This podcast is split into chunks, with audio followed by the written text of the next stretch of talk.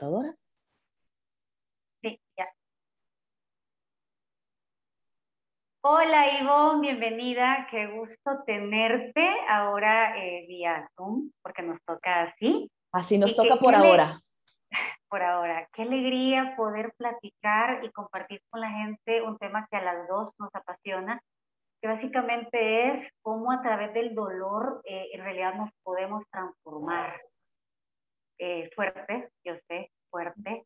Y, y, a mí me encantaría que me compartieras cómo ha sido tu propio proceso de vida, porque no habemos nadie en la tierra que no hayamos pasado por esos baches de vida, que puedo, o, o, los hacíamos como que no los veíamos, o pues sí. los agarrábamos, ¿verdad? Entonces, bienvenida. Sí. Gracias, gracias. Al contrario, gracias a ti por, por tenerme en tu, en tu espacio. Me encanta cómo está creciendo y le auguro muchísimos caminos abiertos también para que siga creciendo y, sigamos sumando voces para, para ayudarnos entre todos, entre, entre todas. Eh, antes de, entrar al aire, digamos, en lenguaje de radio, eh, hiciste una, dijiste una frase, hiciste un comentario que a mí me encantó eh, y que a veces, a veces se, nos, se nos olvida, este rollo de, de a veces nos acostumbramos a estar mal, eh, lo justificamos porque tenemos, creemos que tenemos otras ganancias, ¿verdad? A veces creo que en Latinoamérica, eh, tú tendrás mucha más experiencia en esto que yo, pero en Latinoamérica también estamos como muy acostumbrados a los palos, a los palos de la vida, a los palos de las malas decisiones, a los palos de cargar con culpas, a los palos de asumir responsabilidades que no nos tocan, a los palos de así nos tocó, ¿verdad? Eh, y no podemos hacer nada, es este montón de palos. Y nos, y nos acostumbramos a veces a, que así es la normalidad, a que así está bien, a que así es el destino, que algo estaré pagando, qué sé yo. Sin embargo, eh, creo que es, es bueno eh, siempre contar con redes de apoyo eh, que te que te sirvan como un espejo. Yo siempre he considerado que persona amiga eh, o quien te ama en general, porque hay familiares, hay, amigos, hay compañeros de trabajo, incluso jefaturas, hay, hay personas, qué sé yo, eh, que no necesariamente eh, son, son familia o sí, pero que, que te dicen la verdad. Persona que te ama o persona verdaderamente amiga, amigo, es, es quien te te va dando esas señales de hay algo en ti que está diferente y que quizás no está del todo bien, ¿verdad? O yo no estoy de acuerdo con tu decisión, amigo, amiga, porque la estás regando o es una mala decisión o deberías de estar tomando esta decisión o qué sé yo. Amigo no es quien te solapa todas las decisiones buenas o malas. Amigo es quien te pone límites quien te dice verdades dolorosas en tu cara, quien, quien te recuerda quién eras antes de perderte a ti mismo, a ti misma. Y creo que todos necesitamos ese tipo de amistad brutal, honesta, para irnos recordando cuando nos alejamos de, del camino que deberíamos, que deberíamos estar. Sí, sin duda. Fíjate que yo, ahorita que te escucho con esto de los espejos, definitivamente, y yo lo uso mucho en terapia, la ley del espejo. Eh, cuando algo de repente no nos gusta, como lo que te choca, te checa, tiene que ver con nosotros. Mm. Muchas veces eh, evitar el dolor viene porque recordemos que para el dolor viene un duelo asociado. De hecho, la palabra duelo viene de sí. la palabra dolor. dolor. Y la palabra dolor, pues nos han enseñado que es mala pero sí. hay que comprender que a veces el dolor tiene que ver con sanar cosas y a veces yo le explico a la gente para que entendamos de una manera muy coloquial que es como que si viniera un, mensaje, un mensajero a tu casa, tipo de Amazon, y te trae un paquete, un paquete con una situación que tienes que resolver, pero tú te escondes detrás de la puerta y dices, no, no lo recibo. Bueno, ¿qué va a hacer este mensajero? Te lo deja. Una vez, o, va a seguir tocándote la puerta hasta que tú en realidad lo agarres porque es tuyo. Esto es los patrones.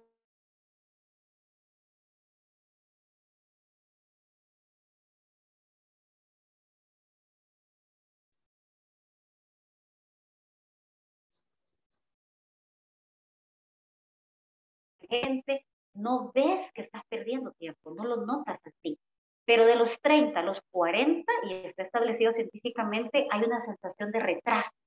El problema es cuando va de los 40 a los 50, que ya hay una crisis de mediana edad en donde hay tantas evaluaciones, no solamente por el afuera, es que uno de alguna manera e internamente sabe dónde está. Y entonces en este momento uno se empieza a cuestionar, pero como nos encanta tapar el dolor para no avanzar, a mí me parece que mucha gente coloca, eh, por ejemplo, bueno, voy a tener hábitos muy buenos, lo cual está perfecto. Pero yo siempre he dicho, ningún hábito externo transforma el interno. Ya lo decía uno de los principios herméticos más conocidos, como es adentro, Dentro es afuera. es afuera. Es afuera. Entonces, para mí, por ejemplo, lo que tú dices de las redes de apoyo son súper importantes. Cuando uno tiene amigos, y famoso mensaje de nuestros primeros cinco amigos son los que más nos impactan, hasta hablamos igual que ellos. Si de estos cinco amigos no tenemos a nadie que no nos diga las verdades, esas que es como que te quitan una cura de una vez y te dicen, ¿sabes qué? La que la está regando eres tú estás fallando en esto, esto no es primera vez, esto te está ocurriendo, amigo, amiga, como dicen, date cuenta. Date cuenta.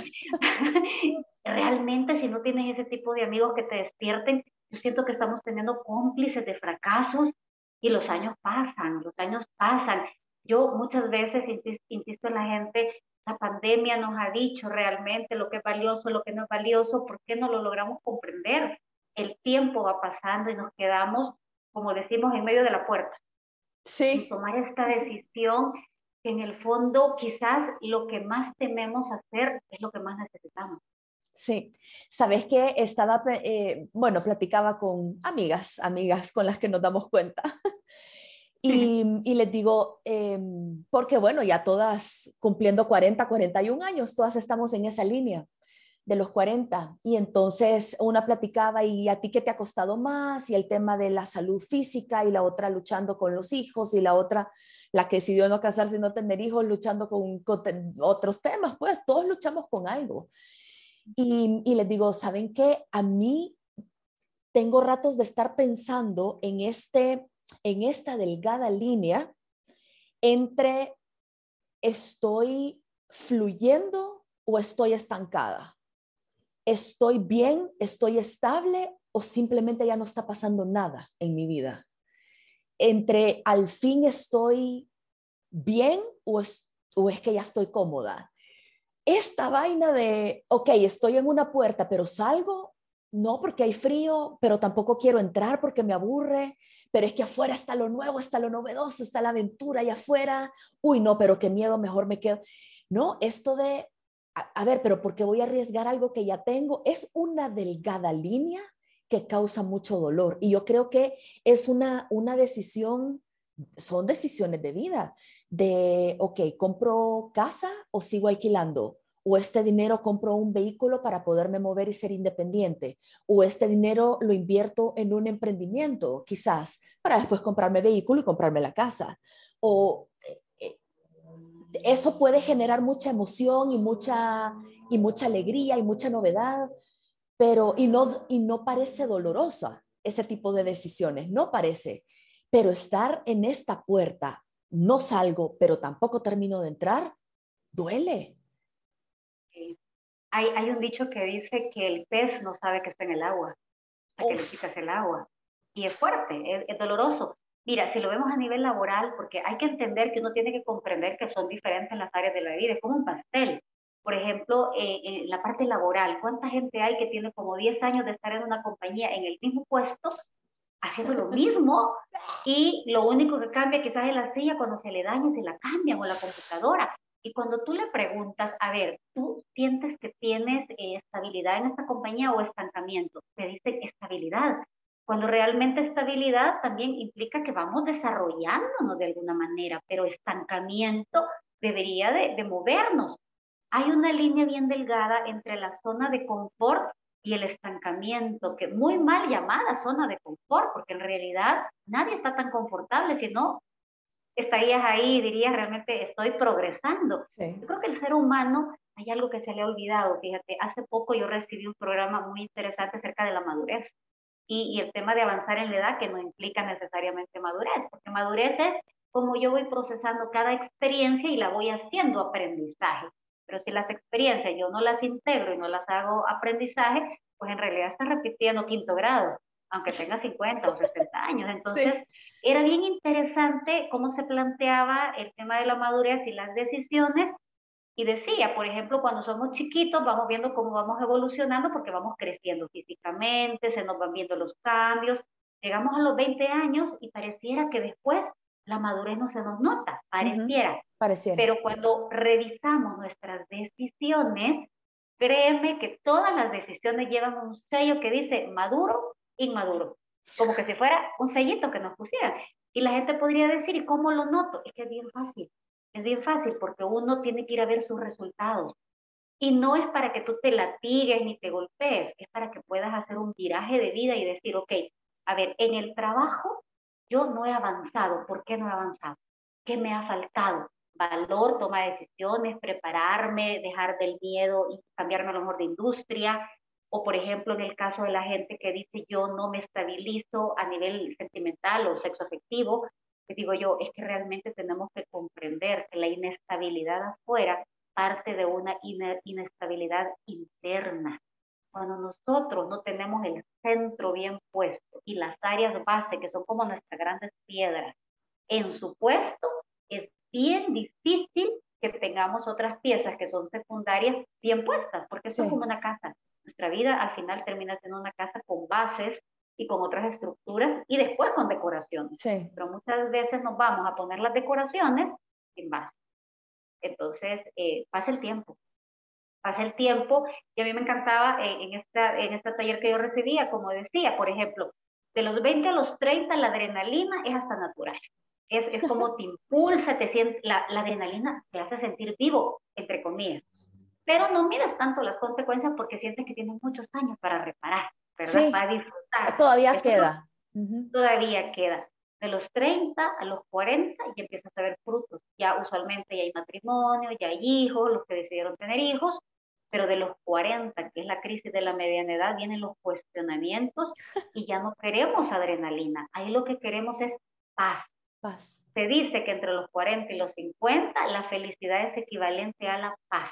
Y la paz no es que no pase nada, es que yo tenga la sensación que tengo a dónde llegar, a dónde me quieren, mi propio nido, un trabajo que disfrute, eh, digamos que a nivel de ingreso económico, quizá ya no estoy tan aspirando a la gran cosa, sino más bien a sentir paz, sentir que no me estoy ahogando. Útil, sentirme útil. Y sentir que tengo un propósito cada día para levantarme, que sirve lo que hago, que, que, que sirve que esté vivo. Sí, exacto. La vez pasada alguien hizo un comentario en el programa de radio y mm, es una persona a la que veo también en, en fuera de los medios. Y entonces le digo, Linda, una veinteañera hermosa, em, que por cierto lo, lo tuiteé, creo, una frase, porque ella está escribiendo, tiene 19, 20 años y está escribiendo y me dice, Ivonne, ¿cómo hago para que me publiquen? ¿Cómo hago para que las editoriales me, me publiquen? Yo no me quiero hacer millonaria, solo quiero ver mi libro publicado. Eh, y tampoco pretendo vivir solo de publicar, solo quiero tener mi libro impreso y mm, sacarlo de mi blog y verlo en físico, ¿cómo hago? Y, pero es que siempre le dan como apoyo a las mismas personas ya consolidadas, ¿verdad? A los escritores, escritoras consolidados, digamos, de, de, proyectos literarios más robustos y que también las librerías y las editoriales tienen mayores ganancias. Y le digo, nena, no tengo la respuesta de esto. Si lo supiera, yo también ya estaría publicando. Y me dice, ¿y entonces qué hago? Escribí. ¿Qué quieres hacer? Ah, yo escribir. Escribí, escribí por vos, escribí para vos, escribí porque tú necesitas vaciar ese cerebro que, que, es como una esponja que ya no puede retener más agua, esta esponja y gotea y gotea esa es tu productividad, escribí por vos y lo demás que adorne. Y se me queda viendo, sé que no la, no la convencí del todo, pero le digo, ¿sabes qué pasa? Tú tenés que tener claro, ahorita que estás en tus 19 años, cuál es tu sentido del éxito. Porque eh, a esa edad es muy fácil irnos con el sentido del éxito o de la paz o del amor de los demás porque quizás no nos terminamos de formar nuestro propio concepto de éxito, de paz, de amor, de estabilidad o de estancamiento. ¿Qué significa éxito? Y me dice, para usted, ¿qué es éxito? Eh, o se sintió exitosa cuando le publicaron un libro y a ningún, ningún otro. y le digo, éxito para mí ahora, a mis 41 años, 41 años, es poder tener tiempo libre para hacer lo que quiero y no sentirme obligada a trabajar en lo que ya no quiero. Y hasta yo misma me sorprendí de mi respuesta porque dije, coño, nunca en mi vida había tenido tan claro un sentido de éxito. No sabía a los 20 que estaba haciendo, a los 30 tenía idea, pero como me, me sobra un montón de vida, me, ¿verdad? Me, me hace falta vivir muchos años. Ah, ya lo, ya lo voy a entender. Lo he venido a entender ahora, a mis 41. Éxito es poder tener tiempo libre para hacer lo que quiero y no sentirme obligada a hacer lo que ya no quiero. sí.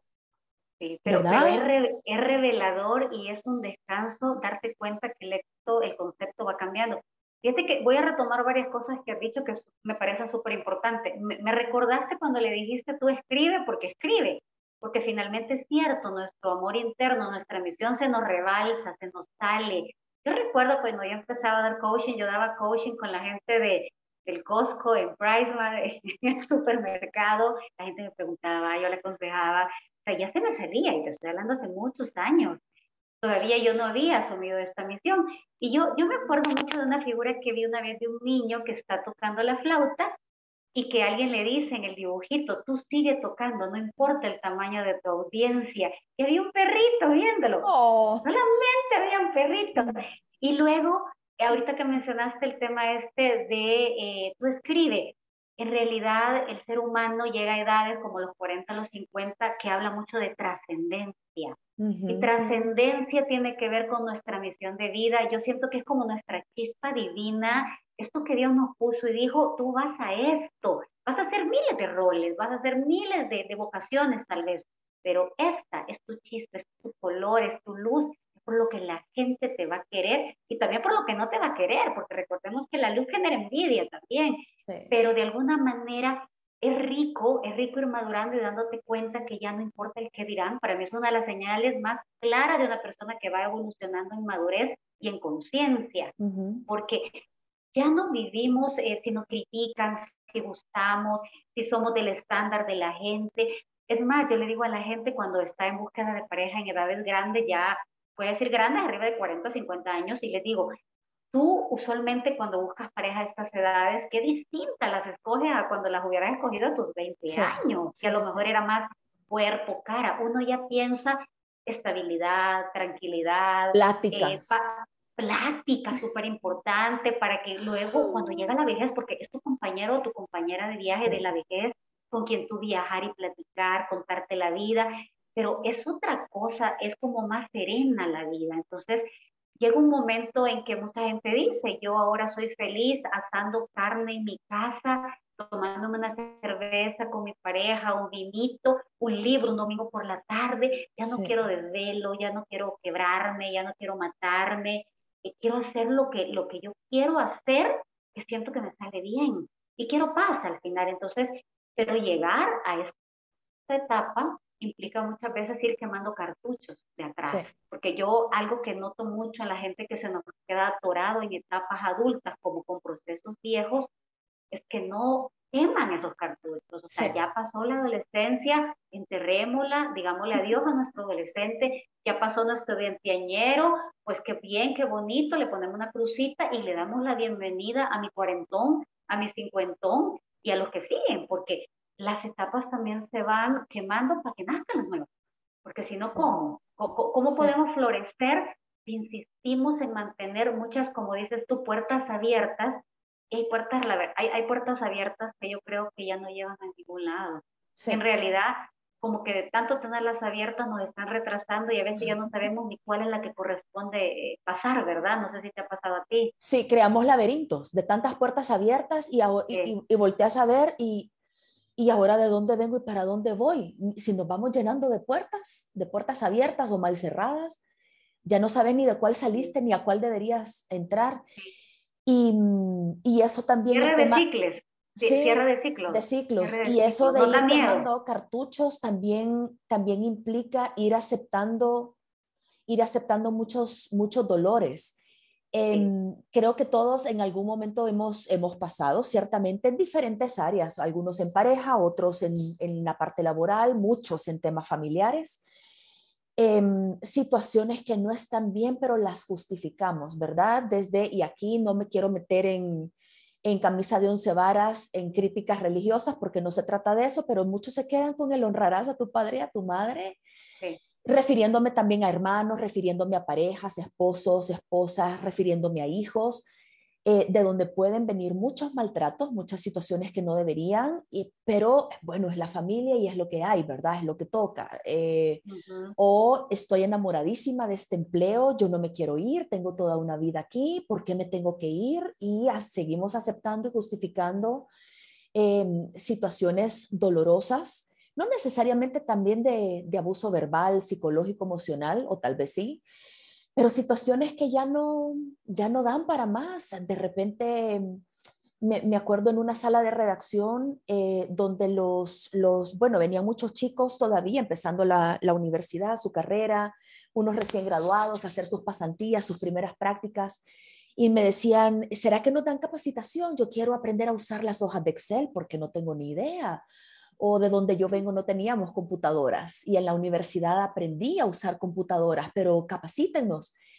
Y voy donde director ejecutivo y me dicen, uy, no, y si los capacitamos se van a ir, porque van a saber más y van a ir a buscar y a pedir más aumento y más salario en otros lados porque ya van a saber más. Y me les quedo viendo y le digo, y si no los capacitamos y se quedan.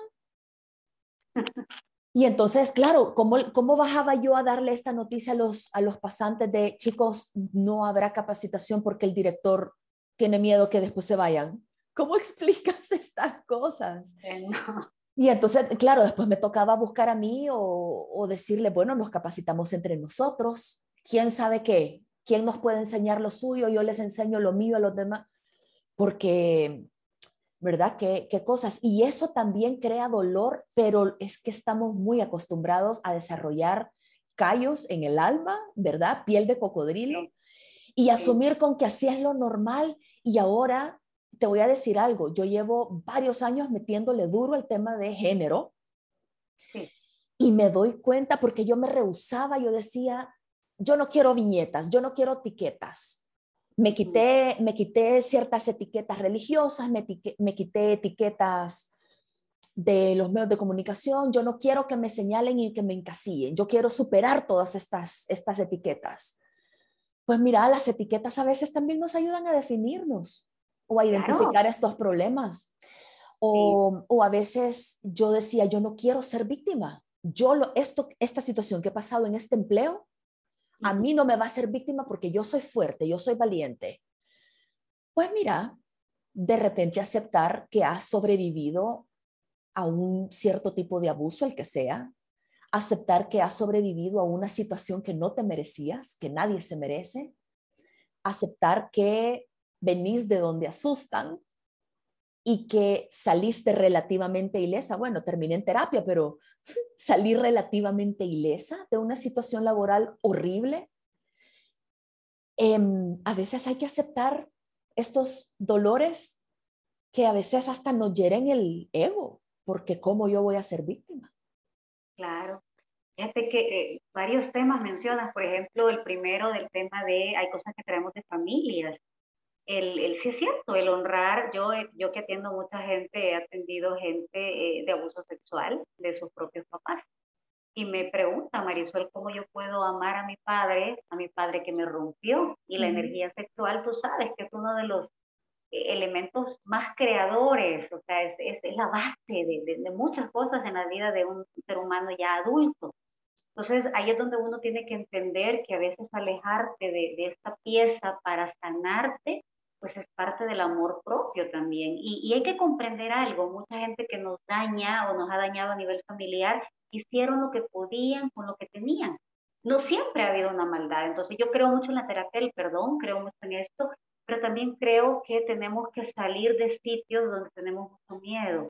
Eh, decía Brené Brown respecto a la vulnerabilidad de la que tú hablabas y el ego no hay nada más fuerte en un ser humano que aquel que te dice, tengo miedo, que aquel que te dice, a mí me duele esto. Y, y vamos a hablar del tema, por ejemplo, del machismo, ya que tú hablas del tema de género. Que un hombre te diga, yo tengo miedo, yo me siento débil, como mujeres, una mujer hecha y derecha le va a generar un respeto. ¿Por qué? Porque está rompiendo tanto estigma y no le da miedo. Por tanto, la fortaleza de asumir una debilidad que todos tenemos. Lo que pasa es que el ego, el ego, ese famoso super yo, ese globo inflado, esa máscara social, nos hace crear un personaje. Y es una tristeza muchas veces y es pesado, con los años es bien pesado. Yo he hablado con gente muy grande que me dice, Marisol, yo siempre fui el director o el gerente de tal compañía. Me despiden, porque yo he participado en estos procesos en compañías grandes donde tienes que hacer una reestructuración y el downsizing se va al vicepresidente. Y te dicen, yo ahora no sé qué voy a hacer sin que me digan licenciado. Ah. Y les decía yo, pero, pero tú no eres el licenciado, ese es hacer. Hemos olvidado el ser. Entonces, al ego le encanta el hacer, porque el hacer durante un tiempo te, llena. un estatus, te llena, pero no te das cuenta de algo. Que el día en que la vida te corte una mano, te quedes ciego, te dé una enfermedad, te despidan, lo que tú quieras, se quiebra la compañía, tu autoestima estaba basada en un ego, por tanto estabas en fragilidad todo el tiempo. Entonces, ¿qué ocurre? Mucha gente se han llegado hasta suicidar cuando terminan estos trabajos, entre comillas, exitosos, o han sentido la vergüenza que en el supermercado ya no es el licenciado fulanito, sino hoy, hoy es don fulanito. Entonces dice la gente, pero y que no yo era el licenciado, o sea, yo me creo el personaje.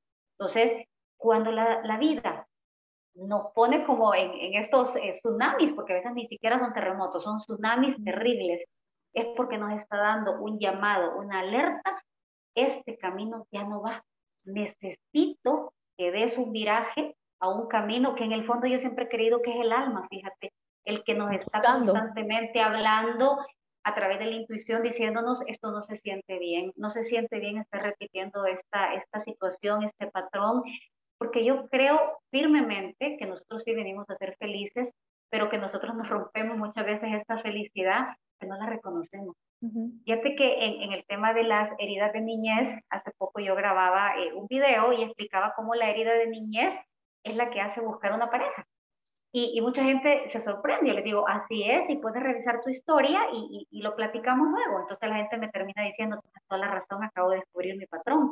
Pero lo interesante es que la gente no entiende que tú y yo conocemos y reconocemos el color rojo porque ya lo tenemos grabado. Es decir, aquello que nos es familiar nos atrae.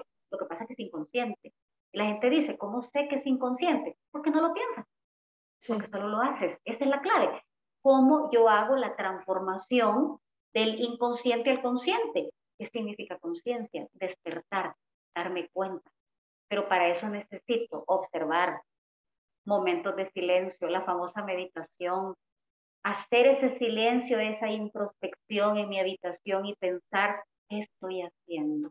¿Qué de esta situación que estoy viviendo depende de mí? ¿Qué hizo que yo estuviera en esta situación? Yo sé, son preguntas que las obviamos porque qué aburrida. Y duelen. Hay gente que, y duelen. Es que te voy a decir algo. Hacer una pregunta implica estar preparado para la respuesta. Sí. Y hay, hay una cosa que a mí me encanta y es, cuando tú vas a un coach, de estos coaches que sacuden, de los de verdad, les digo yo, no esperes que te diga si tiene razón, lamento lo que le ha ocurrido. Él te va a hacer miles y miles de preguntas sobre la primera pregunta y va a llegar un momento en que vas a decir, me puedes dejar de cuestionar y te tiene que decir, no, tú me estás pagando para que te cuestione hasta que llegues a la base de la razón de por qué estás haciendo eso. Y ese día es como que nos quitaran todas las cataratas y nos estuvieran haciendo nuestra cirugía lásica y decimos, Dios mío, qué claridad la que siento. Y aunque duela, jamás va a doler más que la ceguera. Esa es mi experiencia. La ceguera duele muchísimo porque es como estar rebotando con el mueble y no sabes ni siquiera cuál es el mueble. Como papalota en el bombillo, ¿no? Como papalota loca, como dicen aquí en México, como pollo sin cabeza. Como pollo sin, ah, sí, aquí en el, en el Salvador es como, como chompipe, sin, eh, chompipe en ladera.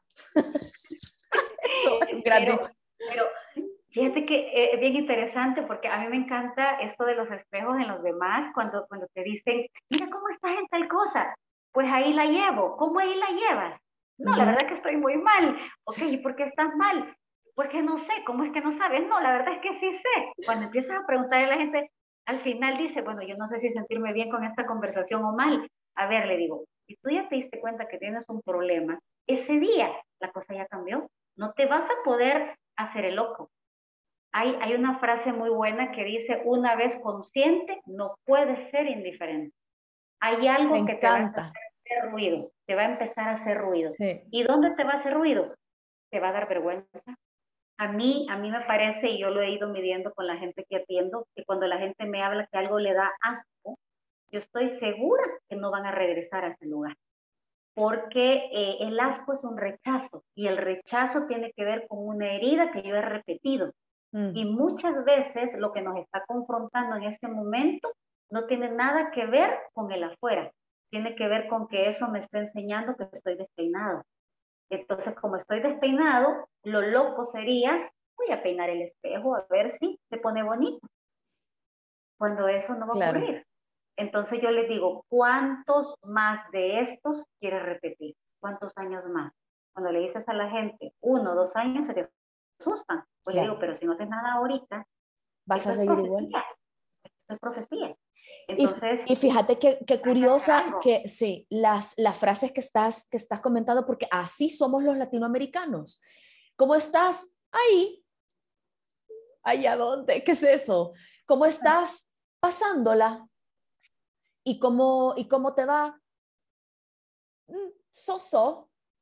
Mm, pues ahí, mira, sobreviviendo o, eh, pero todo bien, pues hay salud por la gracia de Dios. o sea, contestamos cualquier cosa menos la verdad. Ahora, claro, uno no anda por la vida publicando sus desgracias, sus lamentos, sus tristezas y sus dolores, claro. Eh, si te veo a ti, claro que te voy a decir, no sabes lo que me está pasando, ven y sentate, te, invito a un café o empecemos coaching ahorita. Eh, pero eso, eso son con personas elegidas, pero pero es que estamos bien acostumbrados a, taparnos el, dolor y además maquillarlo. O sea, son dos cosas bien, bien, bien, bien duras, bien fuertes. Yo me acuerdo en un taller, una, una maestra de meditación, por cierto, eh, nos decía cómo, cómo darte cuenta que te perdiste en tus decisiones y, y que estás con dolores y ya te acostumbraste a esos dolores de vida, ¿verdad? Los que sean. Eh, trata de escribir quién sos. Agarra un papel, un lápiz, lo que sea el, ahora en la pantalla, en el, en el móvil, escribe quién sos, quién, quién eres tú, pero con varias condiciones. Una, no utilizar parentescos. Ah, yo soy la hija de mi mamá y de mi papá, soy la nieta. No utilizar parentescos. Ah, yo soy la esposa de, la madre de. No. No utilizar em, trabajos, oficios, porque eso es lo que uno hace con lo que acabas de decir. Eso es lo que uno hace, no es lo que uno es. Eh, ¿Cuántos estamos trabajando de lo que no estudiamos? ¿O cuántos estamos, no sé, tenemos carreras combinadas y, estudiamos quizás una tercera, cuarta cosa, qué sé yo? Y hay gente muy profesional que no es profesionista porque no sacó título, pero es impecable en su ética y en su profesión. Y entonces, no parentescos para describirte, no el hacer, tu oficio, tu quehacer del día a día y trata de no escribir números. Y ya cuando toda la clase entramos en crisis, ¿cómo números? Bueno, yo soy una mujer de 41 años, ¿no? Eso tampoco, porque los números, ¿qué? O sea, en esta experiencia física, tu alma le da igual los números. Entonces, ¿quién eres? A ver, yo todavía no lo he podido hacer. Este es un ejercicio que me dejaron hace años. Y entonces lo único que se me ocurrió fue escribir, soy una humana en transición. en, en, permanente construcción, porque no podía usar números, ni oficio, ni parentesco. Entonces, ¿quién soy? Ahí te das cuenta que nunca sabemos quiénes somos. Y fíjate que lo que estás hablando es súper interesante, porque hay, hay una triada que se le llama la triada de la vida. Hay que saber quién somos, a dónde vas, Ivonne, ¿A qué vas? Pero hay una bien delicada que la gente no le toma atención. ¿Con quién? ¿Con quién vas? Porque no somos seres, no solo de pareja, pero en el caso de la pareja eso es delicadísimo, delicadísimo. Hoy publicaba yo en Twitter y ponía, eh, se me cruzó algo y dije, este es el mejor consejo de amor que yo he visto. Enamórate de un alma, no de una cara. Es impresionante cómo cuando vemos un alma y cómo nos llegamos a sentir, porque las almas nos transforman. Es, es, un choque. Dicen que esto es como si dos sustancias se junten, ya no van a volver a ser las mismas. Entonces, pero es importante entender quién soy, qué hago, porque a partir de esas dos cosas hago todo lo demás. De hecho, la base a nivel de finanzas se dice que es ser, hacer para tener. Pero hay gente que empieza en el hacer, después voy al ser y después espera tener. Y aquí el orden de los factores sí altera. Ahí sí. Sí, claro que sí. Entonces, ¿qué somos sin decir que soy licenciada, si soy abogado, si soy doctor? A veces la gente se queda muda, entonces les digo, es como los roles. Tú eres mamá, haces de mamá o eres mamá. O sea, hay momentos en que tú lo ves en las bios de los de, de, los redes sociales. Soy la mamá, tengo tres gatos, orgullosa esposa y bla, bla, bla. Pero uno dice, atrás de toda esta máscara, de esta biografía, ¿qué hay? ¿Qué existe? O por ejemplo, ahorita que mencionas tú con esta ganas de ser para afuera, los likes ahorita están estudiados que están impactando impresionantemente en personalidades frágiles. Viste que en Instagram ya se pueden eliminar. Ah, mira, no me he dado cuenta. Justamente por eso. Y entonces, eh, lo interesante de esto es, fíjate tú, si ya veníamos con problemas de autoestima por un proceso latinoamericano de educación, heridas de niñez y ya sabes la gran bomba, métele ahora que tienes que compararte que si tu publicación no tuvo likes, entonces yo no sirvo. Si mi fotografía no recibió que qué guapa, qué hermosa, qué bellísima que está hoy, pues qué fea que estoy, ¿verdad? Sí. Eh, si yo no le pongo los 20 mil filtros y muñequitos, pues no, porque algo ya no me van a reconocer en la calle, si ya no ni me parezco. Fíjate, la vida no puede ser solo la cara que pongo en Instagram. Hay un estudio que hace poco se hizo y lo hizo Harvard y lo hemos, lo, hemos revisado varias personas que estamos trabajando con rollos de carácter, autoestima y personalidad, que por ejemplo, Instagram, nadie te va a publicar cuando le duele la panza, nadie te va a publicar cuando está con su pijama que tiene hoyitos, te va a publicar cuando está reproducido o que está con objetos de gran valor económico. ¿Por qué? Porque llega un momento en que si yo me pongo, voy a dar ejemplos, un, un gran vehículo de estas marcas súper elegantes, es como que si yo agarro parte del prestigio de la marca del vehículo y me la pongo a mí misma como Marisol. O sea, me hago objeto. O sea, es algo bien delicado. O el otro es, yo tengo que estar publicando cada rato una nueva fotografía para recibir a lo mejor, qué bonita, qué linda, cómo está de maravillosa, porque yo no lo sé. Y si mi foto, alguien dijo que yo me veo a lo mejor un poco pálida, un poco demacrada, mire qué vieja se ve, cómo se le ven sus patas de gallo, pues entonces la quito porque esa no es la linda. ¿Cuántas fotografías hay que tomarse para publicar unas redes sociales? Porque estoy tan frágil a la opinión externa. ¿Cómo logro una transformación y ni siquiera sé que tengo que transformar, ni siquiera sé quién soy. Soy tantas máscaras, es complicado. Y yo, yo siempre digo que los mejores momentos de la vida ni siquiera se publican porque uno no tiene tiempo de estar en cámara. O sea, uno está en momentos que dice, ahorita no hay cámara, esto se disfruta, ¿verdad? Sí, sí, sí. después les cuento esta maravilla. Sí, o no les cuento nada. O no les cuento nada. sí, no, y entonces ahí, ahí te das cuenta que, que con este culto al ego también de redes sociales, estamos tratando de tapar estos otros dolores, ¿verdad? La vez pasada en una, en una charla en una universidad a unos chicos a punto de, de graduarse, eh, me decían que bueno, con estas preguntas de, es que todavía no sé qué estudiar porque me gusta radio, me gusta televisión y Linda, tengo 41 años y yo nunca pude decidir porque me gusta todo. No es necesario, o sea, no te, no te flageles, no te pegues con látigos tú sola, tranquila, tranquila. O sea, sabe que eventualmente vas a tener que tomar una decisión, pero tranquila. Ay, no, pero es que, es que yo soy, yo solo escribo blogs. ¿Y por qué si te gusta tanto la televisión? Y entonces no contestaba y se iba encogiendo, encogiendo. Y le digo, ¿por qué no salí de tu blog? Es que como tengo sobrepeso. Mm. ¡Ay, carajo! ¿Quién te ha dicho que estás hablando mejor que cualquier locutora que yo conozco? ¿Por qué quedarte escondido en tu blog? Haz lo que amas. Em, otra persona me decía, pero es que yo soy muy flaco y por más que hago gimnasio no desarrollo los músculos. Entonces, siempre quise ser narrador de deportes en radio.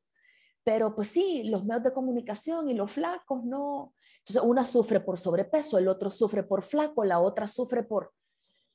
Basta, les digo, muchachos, tienen 17, 18 años, no, no, es posible que ya estemos con estos dolores de vida con estos dolores. Eh, creo... ¿Y sabes qué pasa? Que se atrasan. Se, se atrasan, se atrasan porque em, la gente auténtica ahorita yo siento que está de moda. Siento que está de moda y lo hablábamos hace poco con alguien aquí en una radio de México y me decía, acá viene cantidad de gente preciosa, algunos muy producidos artificialmente y otros de verdad hermosos de nacimiento. Pero sabes qué, me dice, tenemos aquí gente que trabaja que no entren estos cánones de la belleza que, que todo el mundo aplaude. Y son los mejores locutores que tiene México, con una autenticidad que no te cansas de escuchar, que tienen una energía, que tienen una luz. Y, yo, y, no es que sean hermosos en sí físicamente, pero es que la belleza se transmite, la belleza sale. Entonces, pero también cuando tú ves que alguien es apasionado de lo que está haciendo, porque a mí me encanta la gente apasionada, ¿cómo se le siente? O sea, ¿cómo dan ganas? Y dices tú, da igual si eres bloguera, si a ti te encantan los medios, créeme, va a ser una luz tan grande cuando entres a un sitio que tus tallas no son las más importantes. Yo, yo he visto mucha gente que, que no está en estos estilos que dice la televisión que tiene que tener. Sin embargo, qué gran trabajo están haciendo. Sí. Y te voy a decir que el talento no se oculta, el talento se nota. Eventualmente explota el talento se nota y el que no tiene talento también se le nota. También se le nota. Yo creo que deberíamos de hacer otra, otra plática como esta, solo de este tema de redes sociales y, y salud, salud mental. No sé cómo tú podrás canalizarlo mejor, identificar mejor el título. Sí. fíjate que sería bien interesante. Que nos está pasando con digital. Esto es grave. Sí. Deberíamos hablar en próxima entrega, por ejemplo, del rollo que está haciendo en el autoconcepto el tema de los filtros, fíjate. Ah. ¿Sabes tú que hay gente que ha llegado a pedir cirugías plásticas como se ve en un filtro? Una cosa impresionante. Antes se veían locuras como que te hicieran igual que la Barbie o Ken, ¿te acuerdas? Sí. Bueno, hay gente que se hizo hasta como Hello Kitty, pero hoy está generando unas locuras en donde la gente, por ejemplo, si en el filtro no se le ve, o sea, hay gente impresionante que se ha dibujado narices que no tiene, y que obviamente cuando se mira al espejo se rechaza. Ya de por sí, las dos heridas de infancia más grandes que existen en el mundo es la de abandono y la de rechazo. Que además de esto, tú no te estás viendo como se ve la chica que baila en el Instagram o en el TikTok, que muchas veces están pues ya con cirugías, aunque te digan que puro ejercicio está, te va frustrando porque dices tú, ¿cómo es posible que esta gente lo logre y yo no? O el tema de los likes, o, o, el tema de, por ejemplo, ¿Cuánta gente hay que en soledad de verdad vive en redes sociales todo el tiempo, pero no solo todo el tiempo, sino que vive con unas grandes ganas de decir, ahorita estoy cocinando mis tacos de pollo en la casa? Yo me pregunto, y antes a quién le contabas que estabas cocinando los tacos de pollo, o alguien que te diga, me estoy comiendo el sorbete de, carretón de los que venden en El Salvador, y antes nunca habías comido un sorbete de carretón. O sea, hoy todo mundo le toma fotos a su, a, su comida, a tantas cosas que antes, pues, ¿qué hacíamos? ¿A quién le contábamos todas estas cosas? Entonces, no, esto nos tiene que dar una alarma. Y utilizar, bueno, las mascotas creo que animó, pero eh, utilizar a los bebés como props. ¿verdad? Para tu video, tu video gracioso. Yo, yo, yo, creo que este tema lo deberíamos de abordar también, el, el, el, culto, el, culto, al ego y los filtros. Y, no, y el culto al ego y la baja de la autoestima impresionante que estamos teniendo. Porque, porque inclusive podríamos hacer análisis de diferentes tipos de publicaciones y lo que dice eso atrás. Eh, vieras, yo, yo, yo me he hecho varios estudios de esto porque es un tema que, analizamos y, y te, te, la gozarías, te la gozarías hasta, el que te pone los pies, el que te pone la uña, el, o sea, hay, hay, cantidad de cosas que tiene, todo se lee, todo se lee, todo comunica, todo comunica. Todo comunica, exactamente, en comunicaciones y en coaching. Pero millón de gracias de nuevo por tu, por tu invitación, este tema de, de cómo los dolores, los que sean, nos, nos van eh, orillando, no quiero usar la palabra obligando, pero sí nos van llevando a tomar otras y mejores, y mejores decisiones. Me acabas de acordar de orillas a la orilla. Sí. yo, creo, yo creo que tenemos que entender que la vida también incluye dolor y que el dolor es una emoción que no hay que evitar. El dolor es una emoción que hay que aprovechar y hay que tener la conciencia de saber lo que me duele, ¿es de afuera o es de adentro? Usualmente no es de afuera, nos está tocando algo de adentro. Yo siempre voy a creer que uno tiene que tomar decisiones para ser feliz y para ganar. Uno no debería tomar decisiones para perder. Si hay una situación que te está ameritando aprender, sanar nuevas habilidades, pues hazlo, vale la pena, solo es una vida y si no lo haces tú, nadie va a venir a salvarte, así tengas el mejor coach, el mejor psicólogo, psiquiatra del mundo. Eh, nosotros olvidamos que tenemos un regalo de vida que se llama libre albedrío y que si bien es cierto, hay muchas cosas dadas, la elección que hacemos y la, y la forma de decidir tiene que ver muchísimo con cómo te amas al final. Entonces, yo sí creo vale la pena y yo siempre voy a promover, hay que ser felices, porque solo eso hay. hay que ser feliz porque solo eso hay. Me encanta, me encanta ese mensaje. Ya vamos a empezar coaching, ¿oíste? No sé, así que mil gracias por haber estado conmigo y vamos a hacer otra entrega. Por favor. Sí, besos.